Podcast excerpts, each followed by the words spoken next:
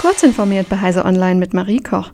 Apple hat auf seiner Entwicklerkonferenz WWDC unter anderem weitere Funktionen für den Fokusmodus und einen neuen Sperrbildschirm für iOS 16 angekündigt. Dieser lässt sich vom Nutzer farblich gestalten und konfigurieren. Kleine Status-Widgets sollen zusätzliche Informationen wie Wetterdaten oder den nächsten Termin auf den Bildschirm holen, ohne das iPhone entsperren zu müssen. Außerdem wird das Anlegen verschiedener Sperrbildschirme möglich, zwischen denen Nutzer wechseln können. Mit dem Update kommt auch die Option, Benachrichtigungen auf dem Sperrbildschirm schneller ausblenden zu können. Ein neuer Live-Modus bindet bestimmte bestimmte Informationen als Live-Ansicht in Mitteilungen ein, etwa den Status einer Essenslieferung oder Sportergebnisse.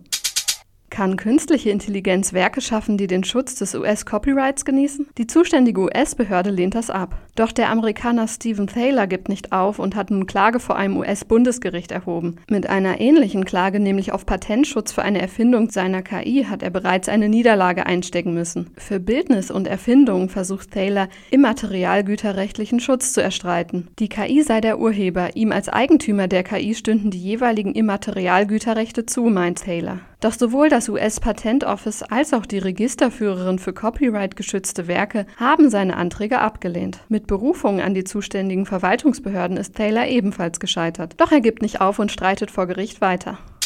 Hunderte Wissenschaftler und Wissenschaftlerinnen sind besorgt, dass das EU-Parlament kommende Woche ein Verbot von Neuwagen mit Verbrennungsmotor befürworten könnte. Sie haben sich in einer internationalen Vereinigung zur Erforschung nachhaltiger Antriebs- und Fahrzeugtechnik zusammengefunden und einen offenen Brief an die europäischen Parlamentarier verfasst. Darin äußern sie große Bedenken dagegen, Verbrennungsmotoren ab dem Jahr 2035 zu verbieten. Die Expertinnen und Experten, insbesondere aus den Fächern Maschinenbau, Verfahrenstechnik und Chemie, meinen, dass die CO2-Bilanz von batterieelektrisch betriebenen Autos wesentlich schlechter als oft angegeben sei, unter anderem da der zusätzliche Strombedarf zunächst hauptsächlich durch fossile Energieträger gedeckt werden müsste. Zudem könne die einseitige Ausrichtung auf diese Mobilitätsform zu einer größeren Abhängigkeit von China führen.